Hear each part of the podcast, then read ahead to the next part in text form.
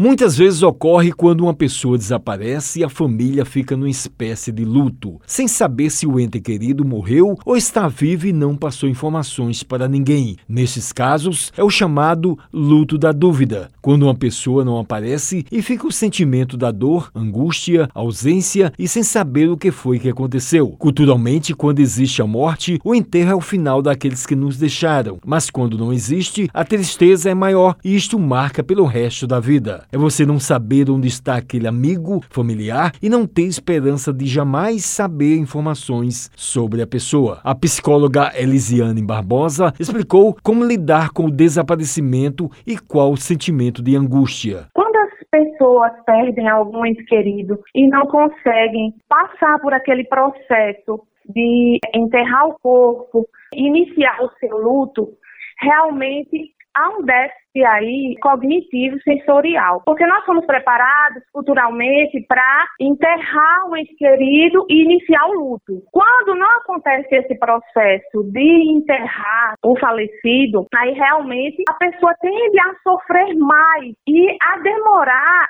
a iniciação do processo de luto, gerando mais sofrimento. Ela disse o que fazer para conviver e não sofrer.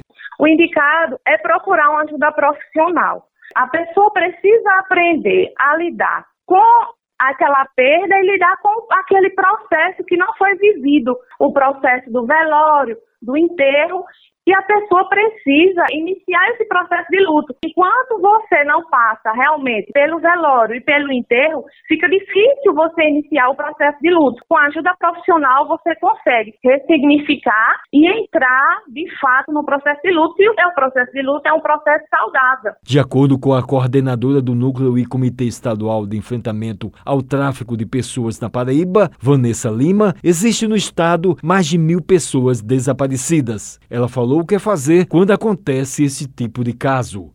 Pode ser inserido informações dessa pessoa após a realização do BO no PID, que é o Programa de Localização e Identificação de Pessoas Desaparecidas, que é uma ferramenta do Ministério Público do Estado, compartilhada com a Secretaria de Estado de Desenvolvimento Humano da Paraíba, onde está alocado o Núcleo e o Comitê Estadual de Enfrentamento ao Tráfico e Desaparecimento de Pessoas da Paraíba. Para maiores informações, é, a pessoa pode estar ligando para o DISC 123 ou para o celular 8399 307 8030.